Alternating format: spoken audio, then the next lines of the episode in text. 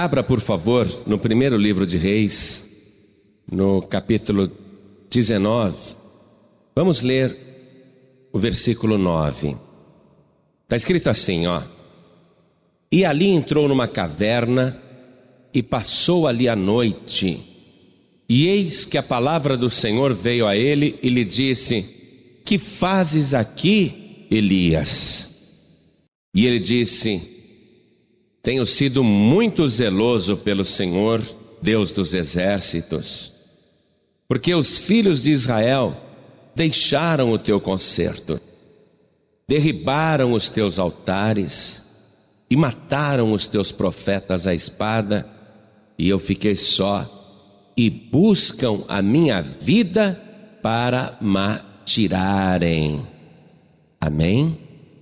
Eu vou ler outra vez esse versículo 10, que tem a resposta de Elias.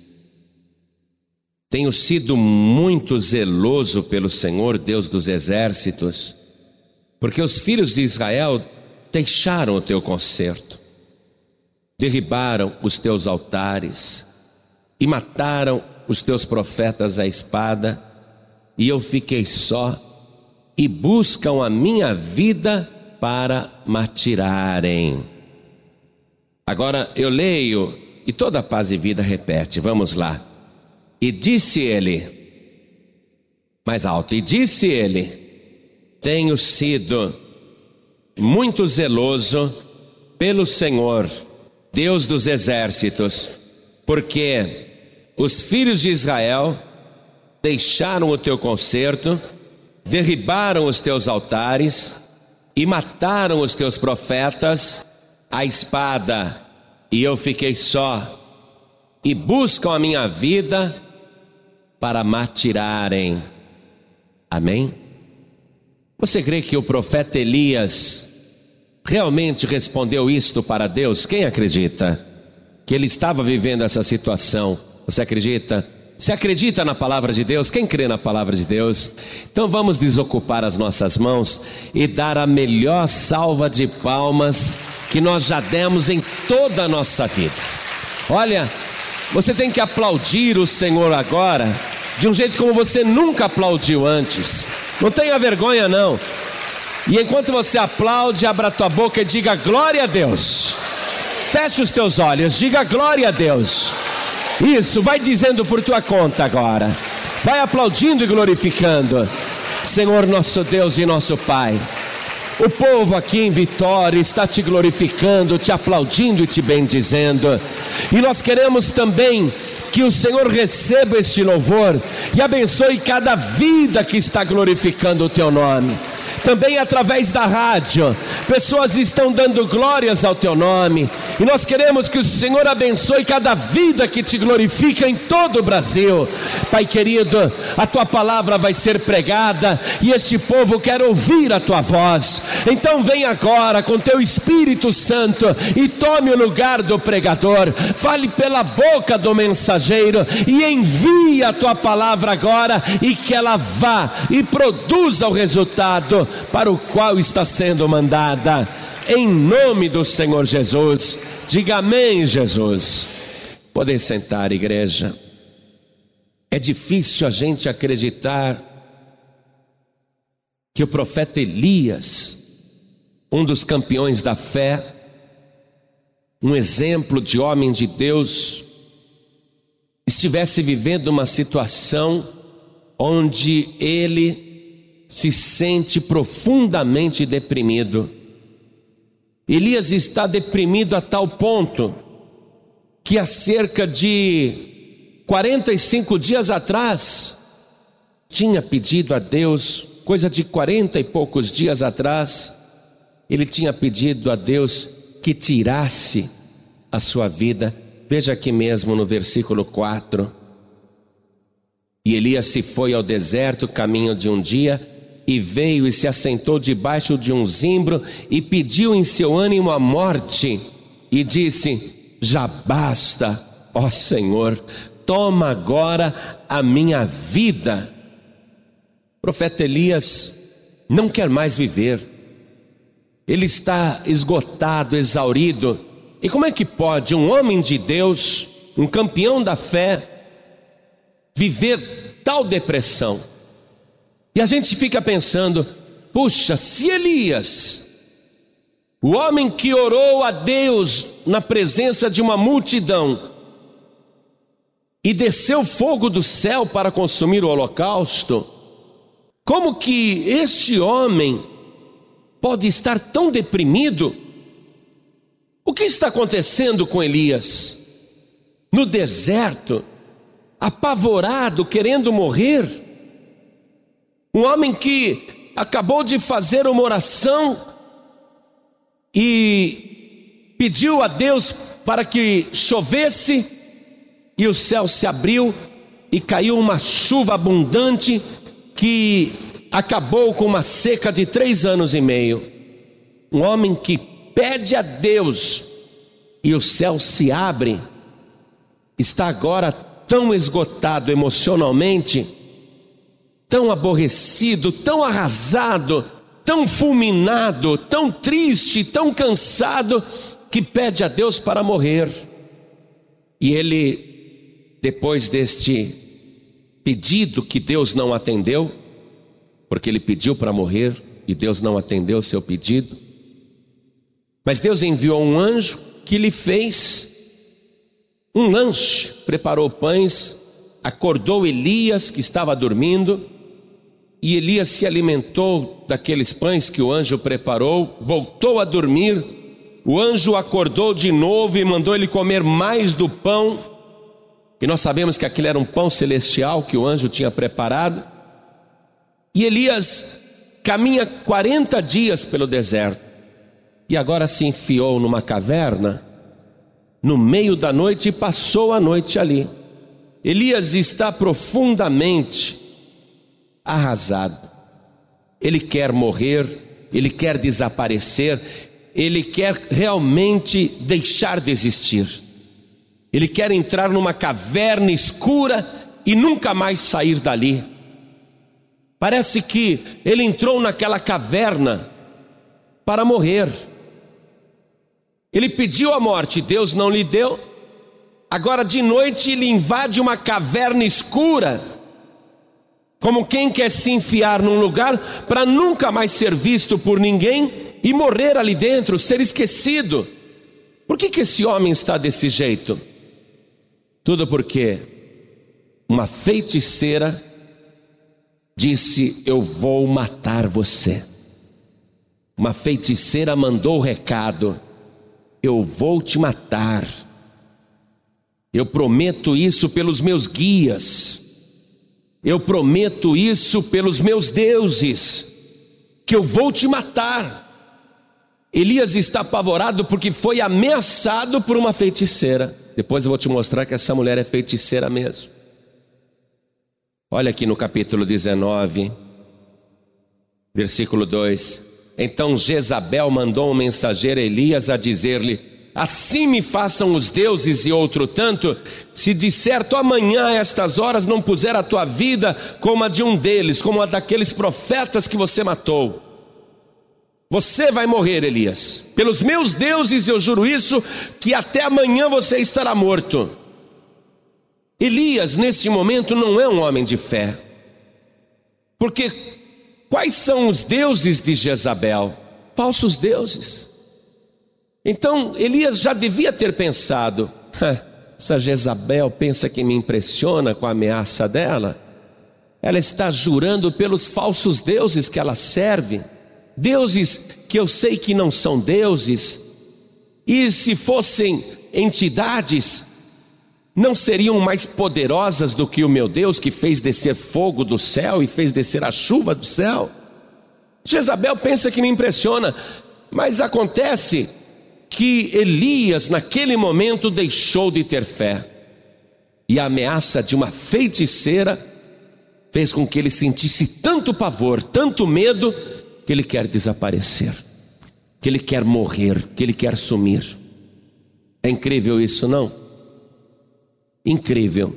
Como às vezes alguém se impressiona porque um feiticeiro, uma feiticeira, uma pessoa que trabalha com as trevas, fez uma ameaça, disse que ia acabar com a vida da pessoa e a pessoa morre de medo, fica apavorada. Até Elias sentiu essa angústia. E Elias está com medo de ser morto. Agora, se ele está com medo de ser morto, por que, que ele pede a Deus a morte? É ou não é? O que está acontecendo com Elias? Repentinamente parece que toda a sua fé desapareceu, e ele que pede a Deus para tirar a sua vida, na verdade está com medo de morrer. Se ele quer realmente morrer, por que, que ele está fugindo de Jezabel? Não é? Isso acontece com a gente, amados. A pessoa, eu, você, qualquer um de nós, temos esses altos e baixos na vida espiritual. Há momentos em que a nossa fé está lá em cima, no Monte Carmelo, e há outros momentos em que a nossa fé está lá no deserto. Há momentos em que nós oramos a Deus e realmente desce fogo do céu, a gente vê os milagres, as coisas acontecem. A resposta de Deus é imediata. E há momentos em que a gente ora e parece que a nossa oração não passa do teto. Parece que a gente está falando sozinho. Parece que Deus não está ouvindo. Você sabe que até Jesus também teve esse momento de muita angústia, de muito pavor. Jesus que ensinou a gente a não fazer orações repetitivas, viveu um momento tão angustiante na sua vida que ele vai repetir por três vezes a mesma oração. Só que ao invés dele estar numa caverna como Elias está, Jesus Cristo está no escuro do jardim do Getsemane, no Monte das Oliveiras, sabendo que vai ser morto na cruz. E ele também faz três vezes essa oração. Jesus também viveu esse momento de profunda angústia, de modo que, se isso está acontecendo com você, Pastor João Ribe, Parece que Deus não me ouve mais. Eu não sei o que aconteceu com a minha vida, pastor. Eu já fui uma pessoa tão abençoada. Deus já operou tanto na minha vida, Deus já fez tantas coisas por mim. Eu sou testemunha do poder de Deus, mas ultimamente, pastor, parece que Deus se esqueceu de mim. Eu clamo e ninguém responde. Eu busco uma saída e as portas estão todas fechadas. Me perseguem, me ameaçam. Eu não tenho mais vontade de viver, pastor. Isso acontece, isso faz parte. Isso faz parte até do plano de Deus para a nossa vida espiritual, para o nosso crescimento espiritual. Porque você tem que realmente, em alguns momentos, enfrentar dificuldades e desafios para que você estimule a sua fé, aumente a sua comunhão com Deus e passe a exigir uma resposta, a exigir uma solução, porque se não for isso, você não cresce na tua vida espiritual. É muito bom quando a gente ora e desce fogo do céu, mas pode acreditar que também é muito bom quando você está enfrentando uma fase que parece, só parece, que Deus não está te respondendo mais. Parece que Deus não está te ouvindo mais. Parece que você está falando sozinho. Deus provoca essa fase na nossa vida. Todas as pessoas têm que passar por isso. Para que justamente naquele momento de muita angústia, de depressão, de tristeza, de aflição e de solidão, a pessoa aumente a sua comunhão com Deus. Veja, Elias está tendo medos imaginários. Ele está fugindo de Jezabel, uma feiticeira, que não tem poder para amaldiçoá-lo, mas ele está apavorado por causa dela, que jurou pelos seus deuses, pelos seus guias, pelas suas entidades: Eu vou te matar, Elias. E Elias foge. Elias está com um medo imaginário. Às vezes a pessoa começa a imaginar perigos que não existem. Ela começa a viver situações que não têm qualquer fundamento na realidade, é apenas fruto do seu medo, da sua imaginação. E quando a pessoa começa a ter medo, nuvens escuras povoam a sua mente e a pessoa não consegue mais raciocinar. Quando você sente medo e se preocupa excessivamente com os teus pensamentos, com situações que ainda não aconteceram, mas que você está com medo. Então aquelas nuvens escuras te povoam de trevas e você não consegue mais enxergar a verdade. É como se você ficasse cego espiritualmente. É como se você não pudesse ver mais. É o que está acontecendo com Elias. Olha só, ele prefere entrar de noite numa caverna escura do que enfrentar Jezabel e os seus falsos deuses. Você entraria, fale sério, você entraria à meia-noite numa caverna escura no Monte Sinai? Você teria coragem de chegar numa montanha inóspita, agressiva, onde cada penhasco parece um vulto, uma sombra, um lugar tenebroso de noite. Você teria coragem de achar uma caverna ali no meio daquela escuridão e falar: Vou passar a noite aqui? Você teria coragem de entrar numa caverna que pode ter urso, que pode ter escorpião, que pode ter serpente, que pode ter qualquer criatura selvagem, aranhas? Você teria coragem de entrar num lugar assim à noite? O medo imaginário de Elias é tão grande que fez ele se enfiar num lugar perigoso de verdade. Ele está com medo de coisas que não existem e que não podem atingi-lo e se enfia numa caverna, essa sim perigosa, essa sim arriscada. Mas o que aconteceu com Elias? Aquela nuvem escura que povoou o seu pensamento, cegou também os seus olhos. Ele não consegue imaginar que dormir ali numa caverna escura, ele pode estar entrando num ninho de serpentes, que ali pode estar cheio de cobras, que ali pode ter escorpiões debaixo das pedras que lhe darão uma ferroada, que ali pode ter algum animal selvagem. Ele está cego, ele está imaginando coisas e aquele medo provocou essa fuga. Essa é a razão pela qual Jesus, toda vez que ele via uma pessoa apavorada e aflita, a primeira coisa que ele dizia era: Não temas, crê somente. Essa é a palavra. Porque quando você tem medo, você fica imaginando coisas. E agora? Você começa a ver coisas que não aconteceram. Você se preocupa demasiadamente com coisas que não existem e fica nessa situação, se metendo mais em mais perigos. Elias tem medos imaginários e não consegue enxergar o que de fato está acontecendo. E aí, olha só, olha só. Dentro da caverna, Deus lhe pergunta, que foi o que nós lemos, não é? Deus lhe diz: Que fazes aqui, Elias? Que história é essa de você se enfiar numa caverna escura? Eu sei que você não está mais querendo sair daí, mas Deus lhe diz assim: Sai, Elias. Elias, o que você está fazendo aí? Elias responde para Deus o que nós lemos. Olha só. Tenho sido muito zeloso pelo Senhor Deus dos exércitos, porque os filhos de Israel deixaram o teu concerto, derribaram os teus altares e mataram os teus profetas, e eu fiquei só, e busco a minha vida para me atirarem. Deus diz para ele: Elias, sai daí, ponte no monte aí, perante a face do Senhor. Mas ele vai ver coisas agora e quando Deus perguntar novamente para ele: O que você faz aí? Ele vai dar a mesma resposta. Olha aqui o versículo 14.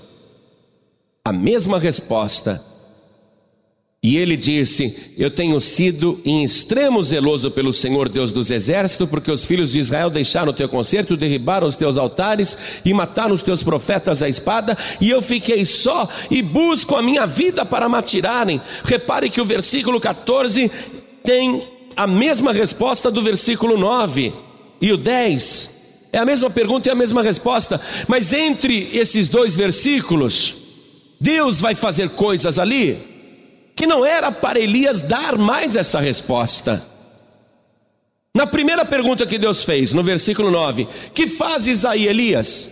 E ele diz: Ah, eu tenho sido extremamente zeloso pelo Senhor, o Deus dos exércitos.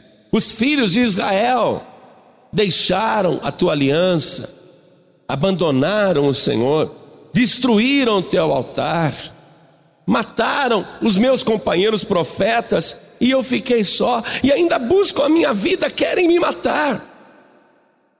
Deus disse para ele: Elias, sai daí, rapaz, sai daí.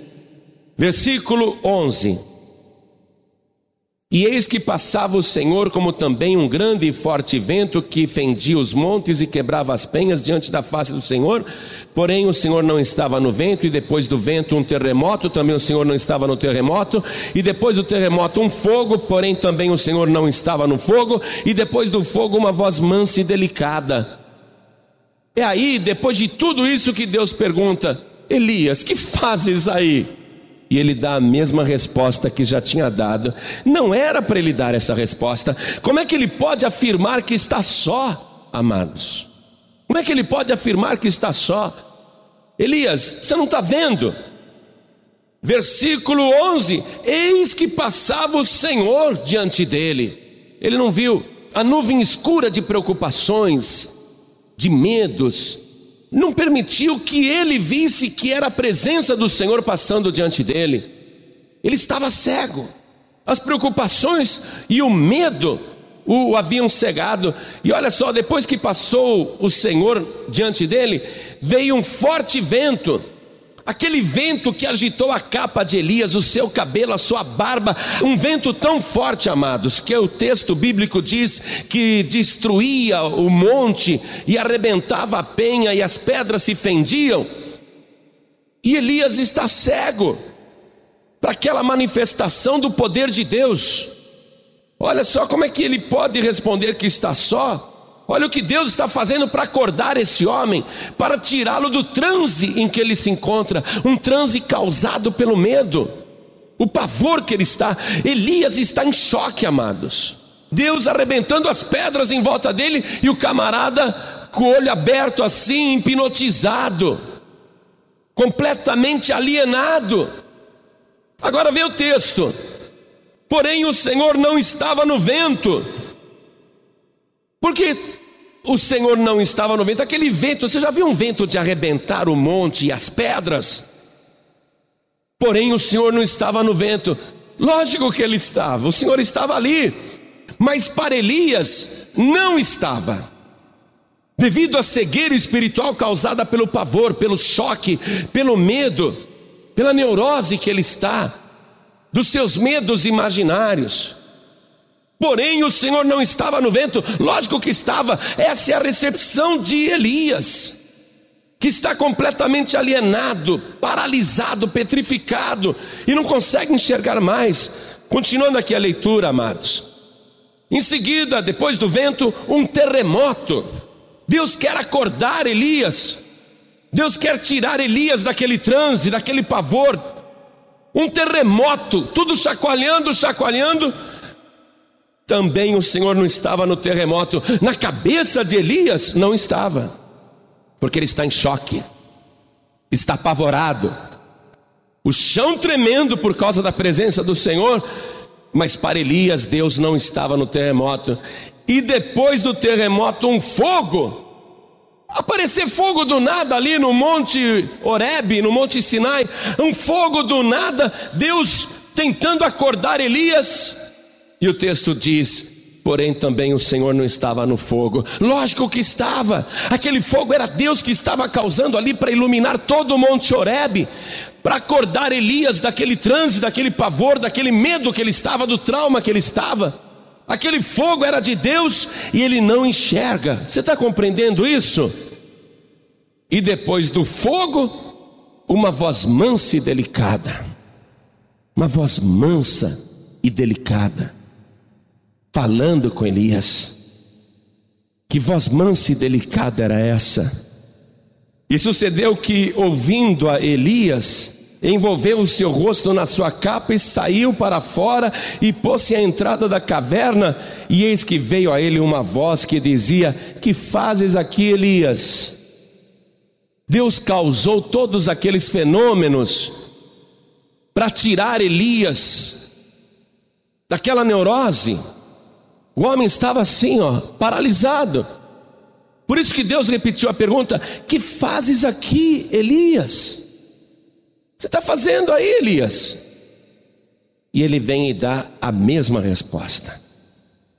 O medo tomou conta de uma tal maneira da vida de Elias, que ele responde exatamente a mesma coisa, e eu fiquei só. Ele está só, igreja?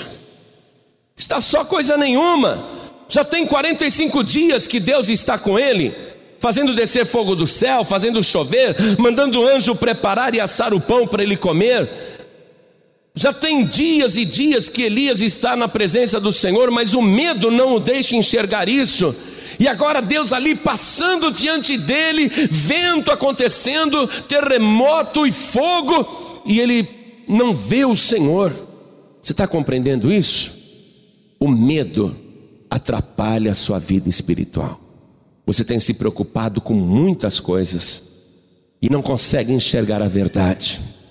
Mas hoje Deus está falando com você, está tentando tirar você desse transe hipnótico que você está, achando que a tua situação não tem mais jeito, achando que o, teu caso não tem saída nem solução. Você anda tão deprimido, deprimida, e tem horas que você quer até morrer. Mas Deus está querendo tirar você desse transe, desse pavor. E você precisa perder o medo. Olha, eu te digo, Abra os teus olhos da fé, abra os olhos da fé agora, porque Deus, o Senhor, está passando diante de ti com poder e glória. O Espírito de Deus, o vento de Deus, o fogo de Deus está diante de ti e Deus está neste lugar. Acorda! Acorda agora! Elias não acordou. Às vezes você grita e a pessoa não acorda. Você manda o terremoto e ela continua paralisada. Deus despedaça a penha e a pessoa não enxerga. Deus manda fogo do alto, o poder do Espírito Santo, o vento do Espírito e a pessoa continua incrédula. E dá sempre a mesma resposta. Tem que haver uma mudança de atitude mental e proferir outras coisas, querido proferir outras coisas. Olha só, Elias, tanto no versículo 10 como no versículo 14, repetindo a mesma coisa. Palavra de derrota, palavra de medo, palavra eh, de fuga. Olha só, repare a pessoa quando está nesse transe causado pelo medo, ela sempre diz as mesmas coisas. Como é que você está, hein? Mais ou menos. Pode acontecer o que for. Como é que você vai? Mais ou menos. É um transe, a pessoa só repete as mesmas coisas. E ela acha que vai piorar. Tem medo de tudo e de todos. E não consegue enxergar a verdade.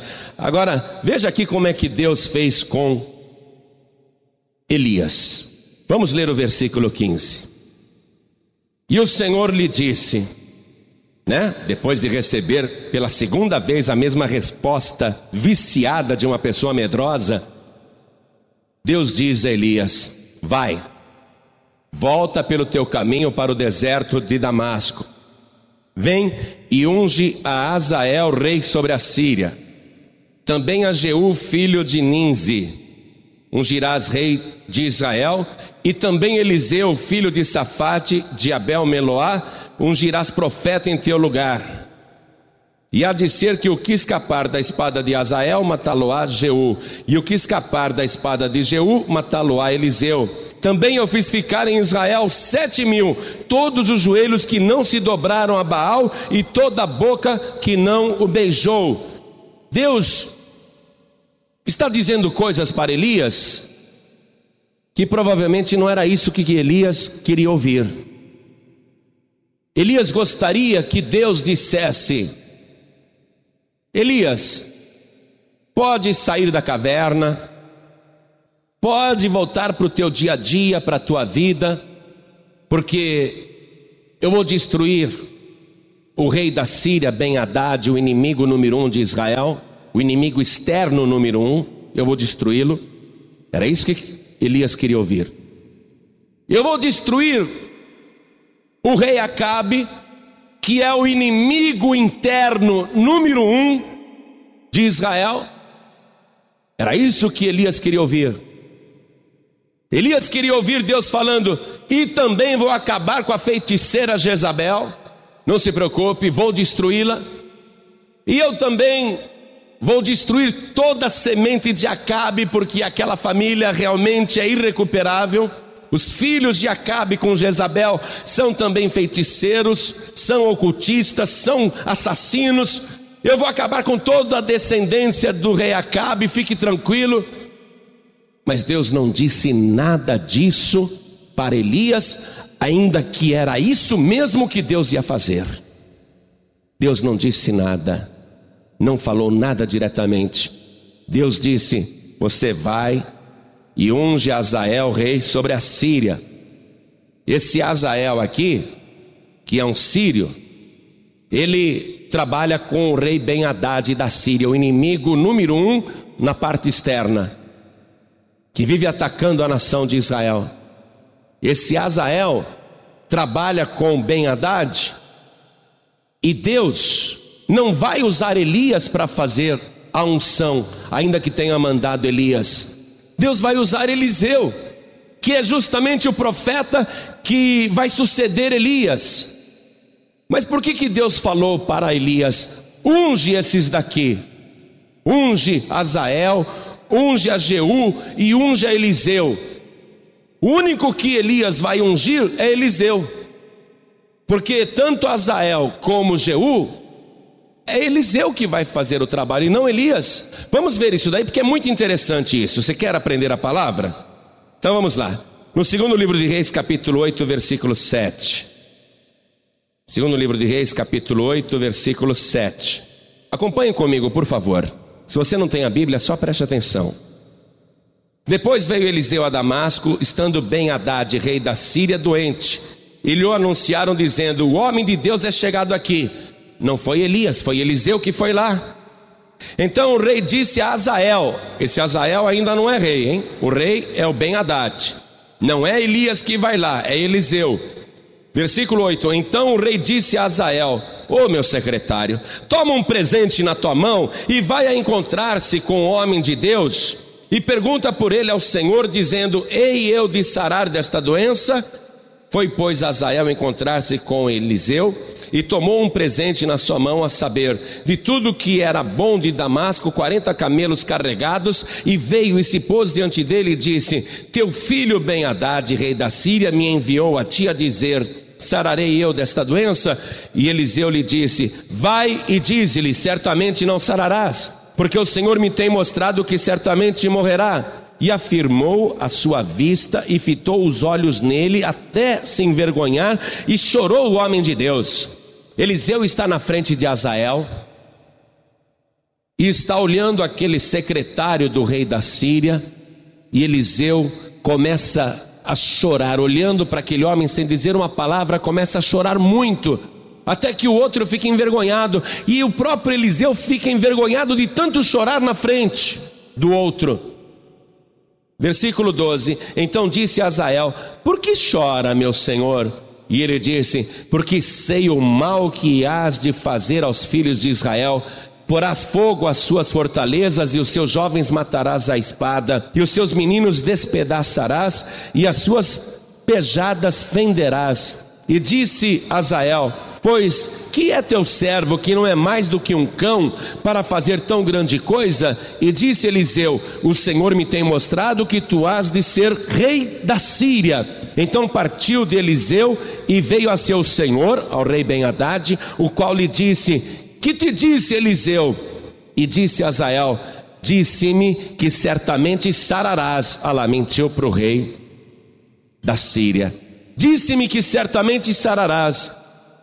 Versículo 15: E sucedeu ao outro dia que tomou um cobertor e o molhou na água e o estendeu sobre o seu rosto e morreu, e Azael reinou em seu lugar.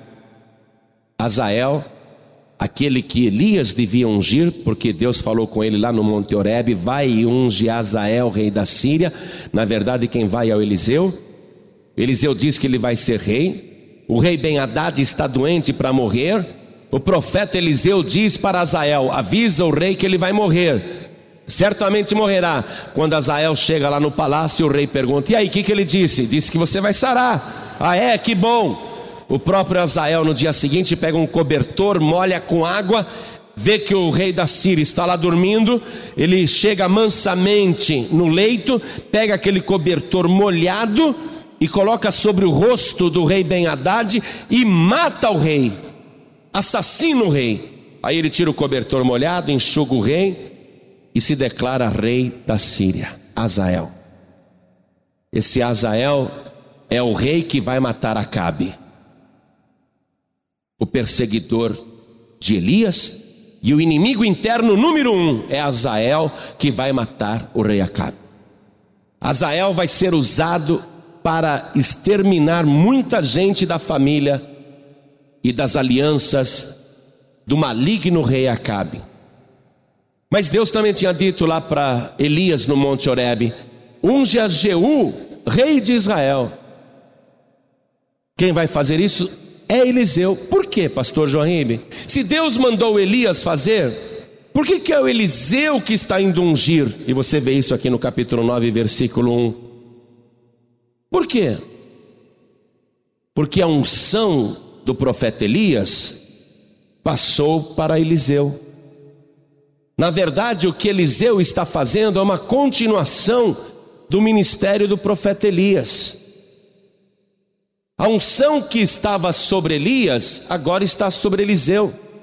Então, na verdade, é a obra de Elias que está continuando através de Eliseu. Elias vai ser arrebatado ao céu numa carruagem de fogo. Quem vai continuar o trabalho dele é o profeta Eliseu. E é o profeta Eliseu que tem a unção de Elias que faz tudo aquilo que Deus tinha mandado Elias fazer. Vamos ler o capítulo 9. Vamos ler. Estou no segundo livro de Reis, capítulo 9. Então o profeta Eliseu chamou um dos filhos dos profetas e lhe disse: Cinge os teus lombos e toma esta almotolia de azeite na tua mão e vai-te a Ramote Gileade. E chegando lá, vê onde está Jeú, filho de Josafá, filho de Ninzi, e entra e faze que ele se levante do meio de seus irmãos e leva-o à câmara interior e toma a almotolia de azeite e derrama sobre a sua cabeça e diz: Assim diz o Senhor: ungite rei sobre Israel. Então abre a porta e foge e não te detenhas. Foi, pois, o rapaz, o jovem profeta, a Ramote Gileade. O jovem profeta está indo a mando de Eliseu. E entrando ele, eis que os capitães do exército estavam assentados ali, e disse: Capitão, tenho uma palavra que te dizer. E disse Jeú: A qual de todos nós? Todos nós somos capitães. E ele disse: A ti, capitão a ti, Jeú. Então se levantou e entrou na casa e derramou azeite sobre a sua cabeça e lhe disse: Assim diz o Senhor Deus de Israel: Ungite rei sobre todo o povo do Senhor sobre Israel, e ferirás a casa de Acabe teu senhor, para que eu vingue o sangue de meus servos, os profetas, e o sangue de todos os servos do Senhor da mão de Jezabel. E toda a casa de Acabe perecerá, e destruirei de Acabe todo varão, tanto encerrado como livre em Israel, porque a casa de Acabe é de fazer como a casa de Jeroboão, filho de Nebate, e como a casa de Baasa, filho de Aías. E os cães comerão a Jezabel no pedaço de campo de Gisrael, não haverá quem a enterre. Então abriu a porta e fugiu. E saiu Jeú aos seus servos e disseram-lhe: Vai tudo bem? Por que veio a ti este louco? E ele lhes disse: Bem conheceis o homem e o seu falar. Mas eles disseram: É mentira. Agora faze-nos saber. E disse: Assim, assim me falou, dizendo: Assim diz o Senhor: Ungir-te rei sobre Israel. Então se apressaram e tomou cada um a sua veste e a pôs debaixo dele, no mais alto degrau, e tocaram a buzina e disseram: Jeú reina. Esse Jeú é o que vai matar o filho de Acabe esse Jeú é o que vai matar Jezabel, a feiticeira, e que vai exterminar com a descendência daquela família. Veja aqui o versículo 30. E Jeú, aquele que Deus mandou Elias ungir, e Jeú veio a Gisrael, o que ouvindo Jezabel se pintou em volta dos olhos e enfeitou a sua cabeça e olhou pela janela. E entrando Jeú pelas portas, disse ela: Teve paz Zinri, que matou a seu senhor, e levantou ele o rosto para a janela e disse: Quem é comigo? Quem? E dois ou três eunucos olharam para ele. Então disse ele: Lançai-a de alto a baixo. E lançaram-na de alto a baixo, e foram salpicados com o seu sangue as paredes e os cavalos, e Jeú a atropelou. Entrando ele, pois, e havendo comido e bebido, disse: Olhai por aquela maldita e sepultai-a, porque é filha de rei e foram para sepultar, porém não acharam dela senão somente a caveira e os pés e as palmas das mãos. Então voltaram e lhe fizeram saber e lhe disse: Esta é a palavra do Senhor, a qual falou pelo ministério de Elias, o tisbita, seu servo, dizendo: No pedaço no campo de Gisrael, os cães comerão a carne de Jezabel, e o cadáver de Jezabel será como esterco sobre o campo, no pedaço de Gisrael, que não se possa dizer: Esta é Jezabel. Então todos os inimigos de Elias vão morrer, todos, por aquelas pessoas que Deus está dizendo para Elias: unge, unge Azael, unge Jeú e unge Eliseu. Deus vai fazer o livramento de Elias, não através de Elias pessoalmente, e não naquela hora que Elias está querendo. Elias gostaria que Deus lhe dissesse: vai lá, levanta a mão na frente do rei Acabe, que ele vai morrer de coração, ele vai ter um infarte. Vai lá, levanta a tua mão na frente da feiticeira Jezabel, porque ela também vai morrer na hora e vai ser comida pelos cães. Deus não faz nada disso através de Elias. Deus vai usar pessoas para fazer esse trabalho. Preste atenção. Não quero que você Guarde no teu coração qualquer amargura contra qualquer pessoa que está te perseguindo, te ofendendo, te magoando, te entristecendo e te apavorando. Deus também não quer que você fique preso a uma situação de pavor e medo, imobilizado, imobilizada, sem saber o que fazer, escondido, escondida, pensando em morrer. Deus não vai usar a tua própria mão para fazer com que aqueles que te perseguem sejam destruídos por praga tua ou por qualquer ação direta sua. Você tem que limpar o teu coração de todo medo e tirar também do teu coração toda a mágoa e todo ódio. Parar de se apavorar e parar com esse desânimo. Porque você não está sozinho, pode acreditar nisso. Você não foi abandonado e nem abandonada. A tua vida não acabou. Deus tem algo tremendo para você. O mesmo que ele teve para o profeta Elias. Elias, você está apavorado, deixa que dos teus inimigos eu cuido. Não precisa você levantar a tua mão contra ninguém. Elias, o que eu tenho para você é uma carruagem de fogo que eu estou mandando aí na terra. Eu vou mandar te buscar para você vir morar comigo. Deus tem para você algo muito mais sublime do que uma simples vingança. Deus não quer que você alimente no teu coração medo, ódio e ressentimento. Deixe que a obra Deus faz. E não pense que você está sozinho, além de Deus que está contigo, além dos anjos do Senhor que estão te acompanhando, além de tudo isso, há uma multidão de aliados orando pela tua vida, há uma multidão de pessoas fiéis a Deus que estão sempre na presença do Senhor, orando por você. Quando Deus disse para o profeta Elias lá no Monte Horebe: Eu ainda tenho sete mil, eu ainda tenho sete mil que não dobraram seus joelhos para a idolatria, para a impiedade. Eu tenho sete mil pessoas fiéis, Deus está dizendo. E é evidente que esse número é simbólico, porque sete mil representa um número muito grande, perfeito e completo. Sete mil. Isso quer dizer o seguinte: nós temos aqui em Vitória, e nós temos em todo o Brasil, sete mil pessoas. É um número simbólico, é um número que representa muita gente. É um número perfeito, é um número completo. Deus tem sete mil membros em Vitória. Deus tem sete mil membros no Brasil. Deus tem sete mil membros no mundo. Deus tem sete mil membros no universo. Pessoas que são fiéis, pessoas que são como Elias, pessoas que são poderosas em oração, pessoas que servem a Deus com fidelidade, pessoas humanas como você, mas que de dia e de noite estão na presença do Senhor, clamando pelo teu livramento e pela tua vitória. Você pode ter certeza que hoje mesmo muita gente está orando a Deus para Ele abençoar a tua vida. Você não está sozinho, servos e servas de Deus fiéis estão orando por você. Você crê nisso? Primeiro lugar, saia da caverna. Tire essa nuvem escura de medo que está impedindo você de raciocinar, impedindo você de ver a presença do Senhor que vai adiante de você. Deus hoje está chacoalhando a tua vida para você sair desse transe hipnótico em que o medo te levou as preocupações te levaram. Você tem se preocupado com tanta coisa. Vou ter o dinheiro para pagar no final do mês? Eu vou conseguir o um emprego? Eu vou fechar aquele negócio? Eu vou concluir aquela negociação? Vou conseguir alugar a casa? Vou conseguir comprar o carro? Vou conseguir comprar aquela propriedade? Vou conseguir abrir o meu negócio?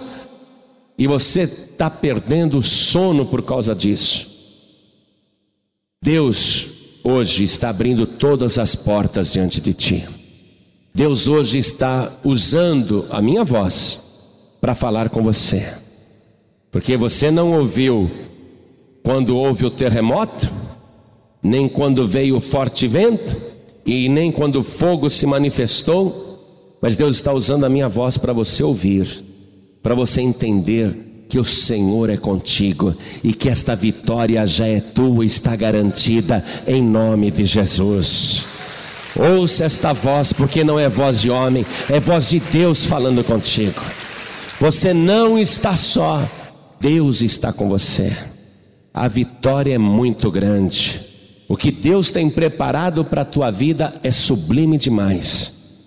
Você vai ter esta semana a melhor semana de toda a tua vida.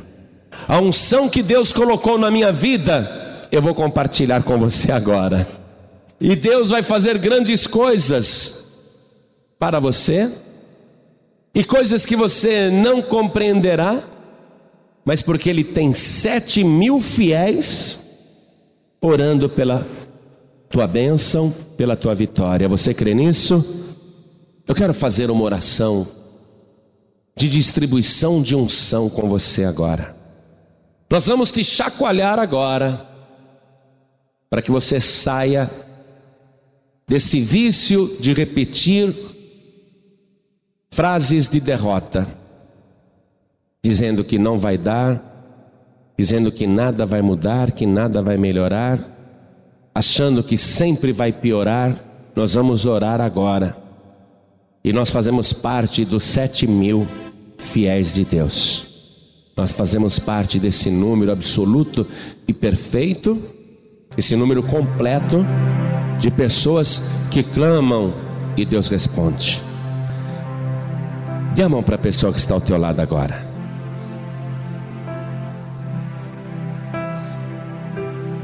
Irmã, vem aqui. Vem aqui. Segura na minha mão também. Faz assim. Segura na mão da pessoa que está ao teu lado. Inclusive nas pontas. Inclusive nas pontas. Isso. Vamos nos ligar agora. Deus disse para Elias: Eu tenho sete mil. Sete mil que não servem aos ídolos, que não compactuam com feitiçarias. Tenho sete mil, disse Deus, que eu preservei, que eu guardei e que estão clamando. Amém? Você faz parte destes sete mil. Eu vou orar agora com você, mas antes de fazer esta oração, preste atenção. Os nossos joelhos a nossa vida, a nossa alma, não se dobra para qualquer entidade, qualquer espírito ou divindade. Os nossos joelhos não se dobram para nenhum tipo de ídolo, para nenhum tipo de Deus ou de deuses. Os nossos joelhos somente se rendem, se dobram ao Rei dos Reis e Senhor dos Senhores, que é Jesus Cristo. As pessoas que não se contaminam com feitiçarias, com maldições, com pragas, com ocultismo, com falsos deuses, as pessoas que são fiéis, elas podem clamar e o Senhor responde. Por isso que eu quero que neste momento você confirme que Jesus Cristo é o teu Senhor, o teu único Senhor o teu único Salvador. E que você é fiel só a Ele, a ninguém mais. Quero que você feche os teus olhos e ore assim comigo, meu Deus e meu Pai. Feche os teus olhos. Fecha, fecha os teus olhos. Ore comigo, meu Deus e meu Pai. Eu creio que só o Senhor é Deus. E muitas, e muitas vezes eu vi sinais, eu vi prodígios, eu vi maravilhas, e o Senhor abençoou grandemente a minha vida. Mas há momentos, meu Deus, em que a fé desaparece e o medo entristece, nos apavora, nos imobiliza, e nós agora, pela fé, no nome de Jesus, contemplamos a tua presença que está passando diante de nós. Nós queremos contemplar mais uma vez os teus sinais, os teus prodígios, as tuas maravilhas, porque ouvimos a tua voz mansa e delicada. O Senhor enviou a sua palavra e ela falou ao nosso coração: Nós sabemos que não estamos sós, nós sabemos que o Senhor é conosco e que há sete mil fiéis que estão orando em nosso favor e nós fazemos parte deste número perfeito e completo de sete mil que só se dobram ao Senhor Jesus, nosso único Rei, nosso único Senhor, nosso único Redentor, nosso único Salvador. Pai querido, envia agora a tua bênção sobre nós. Nós confiamos que o Senhor vai agir. Limpa agora o nosso coração. Faça a tua obra completa e perfeita na nossa vida, em nome de Jesus. Assim seja feito. Amém. Continue em espírito, deixa eu orar por você. Senhor nosso Deus e nosso Pai. O Senhor não nos convocou para termos medo e para vivermos fugindo, seja da realidade ou da fantasia. O Senhor não nos chamou para ficarmos imaginando perigos, temendo situações que ainda não aconteceram. O Senhor nos chamou para termos bom ânimo, mesmo diante do maior problema e da maior dificuldade, mesmo diante da maior aflição. O Senhor nos chamou para nos animarmos, para crermos e para vencermos.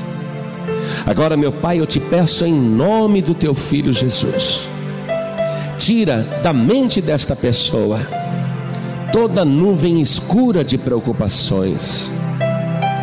Tira, meu Deus, da mente desta pessoa toda confusão de raciocínio.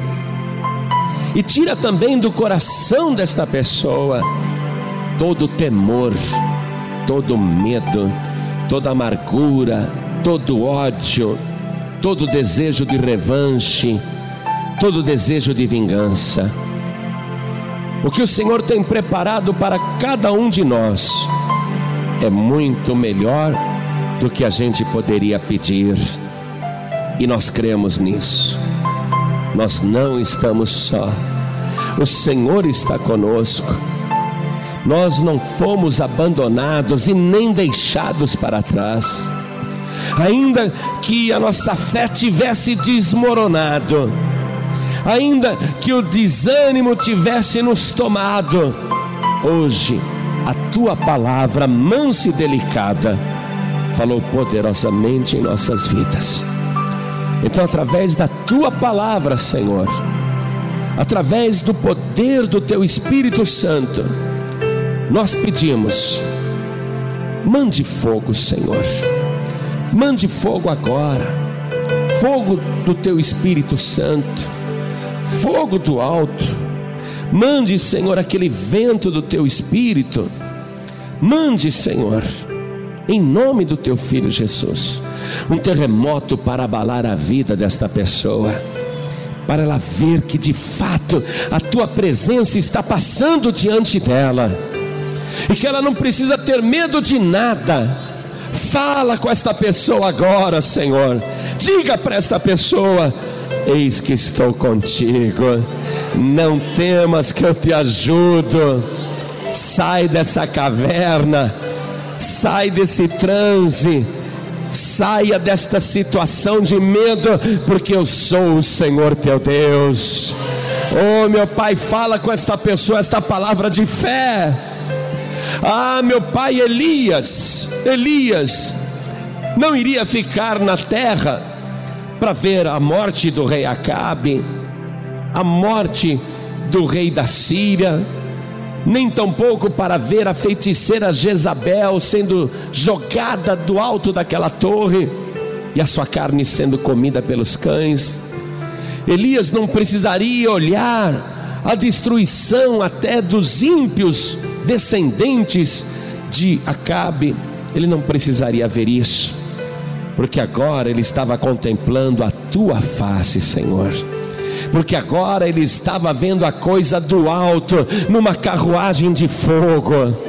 Meu Deus, esta pessoa não pode continuar no escuro de uma caverna, apavorada com medo, ela tem que ir para a carruagem de fogo, Senhor. Esta pessoa tem que ver tudo de cima. Esta pessoa tem que contemplar a tua face. Meu Deus, nós estamos orando. E enquanto nós estamos orando, a nossa alma suspira por ti. Nós temos o desejo de estar o tempo todo com o Senhor. Nós queremos sentir a tua presença de uma maneira como nunca sentimos antes. Então, dá agora, dá o renovo do teu Espírito Santo, dá o renovo do teu poder. Meu Pai, eu tenho certeza absoluta que a partir de hoje, esta pessoa vai contemplar as coisas de cima, que agora ela vai andar pela fé, sem medo, sem temor Agora, meu Deus, ela vai estar na tua carruagem de fogo, ela vai viver a plenitude do teu espírito. Por isso, tudo que está atrapalhando esta pessoa, nós entregamos nas tuas mãos. Nós cremos fielmente, de todo o nosso coração, que o Senhor não permitirá que esta pessoa se esconda outra vez que esta pessoa de novo suspire pela morte. O Senhor não permitirá que esta pessoa prefira as trevas. Meu Deus, a partir de agora ela vai querer a luz, ela vai querer o fogo, a partir de agora ela vai querer o teu espírito, a tua presença, o teu poder. A partir de agora, meu Deus, ela vai viver uma nova fase na sua vida espiritual. Por isso, meu Pai, estamos de mãos dadas e pedimos ao Senhor passe virtude e poder através das nossas mãos. Faz esse poder percorrer cada pessoa. Meu Deus, a unção de Elias passou para Eliseu. A unção que o Senhor me deu veio de ti. E eu quero passar para esta pessoa. Eu quero que esta pessoa tenha a mesma unção que o Senhor me deu por isso, agora, use a minha vida e faz passar através das minhas mãos, Senhor, pelas mãos de cada pessoa aqui e até de quem está orando pela rádio conosco. Faz passar a tua unção agora de mão em mão, Senhor. Esta unção poderosa que despedaça a penha, que despedaça a rocha esta unção poderosa que faz o vento do teu espírito soprar e o fogo do teu espírito se acender. Passa esta unção agora de bênção e vitória para o teu filho e para a tua filha. Meu amado, minha amada, você está recebendo algo mais do que você veio buscar hoje. Hoje você queria só uma palavra boa, mas Deus está te dando muito mais do que isto. Ele está te dando a vitória completa. Ele está te dando agora esse veículo poderoso para você andar nessa carruagem de fogo, com cavalos de fogo. Deus está te dando muito mais do que você pensou que iria receber. Tome posse agora em nome do Senhor Jesus.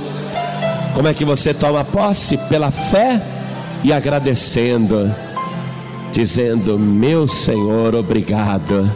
Diga isso. Obrigado, meu Pai. Obrigado por esse poder que o Senhor me deu. Obrigado por ter falado comigo e por ter me tirado da caverna. Obrigado por ter me garantido essa carruagem de fogo. Obrigado por ter me dado mais do que eu pensei que iria receber. Obrigado, meu Deus, por ter tomado as minhas dores e os meus problemas como se fossem teus. Obrigado por ter operado na minha vida esta vitória. Agradeça, pode tomar posse pode tomar posse. Hoje você vai viver um novo tempo na sua vida. Hoje você vai viver um novo momento na sua vida. Eu te digo que não apenas um dia e nem apenas uma semana, mas pelo resto da tua vida você vai viver esta vitória. Você vai viver esta unção que está sobre ti agora. Ergue a mão do teu irmão para o alto assim e agradeça a Deus. Isso. Agradeça esta unção que está sobre a tua vida. Você não esperava receber esta unção e recebeu. Pode tomar posse em nome de Jesus, pela fé e agradecendo. Obrigado, meu Pai, por esta unção que o Senhor me deu. Esta unção de vitória, de coragem, esta unção de fé que eu tomo posse agora. Obrigado, meu Deus, em nome de Jesus. Solte a mão do teu irmão e da tua irmã e comece a aplaudir o teu Deus. Comece a aplaudir o teu Senhor. Diga graças a Deus. A palavra de Deus, enviada com poder e autoridade, produz o resultado para o qual foi mandada. Ouça agora neste podcast uma mensagem com João Ribe Palharim, um oferecimento dos pregadores do telhado.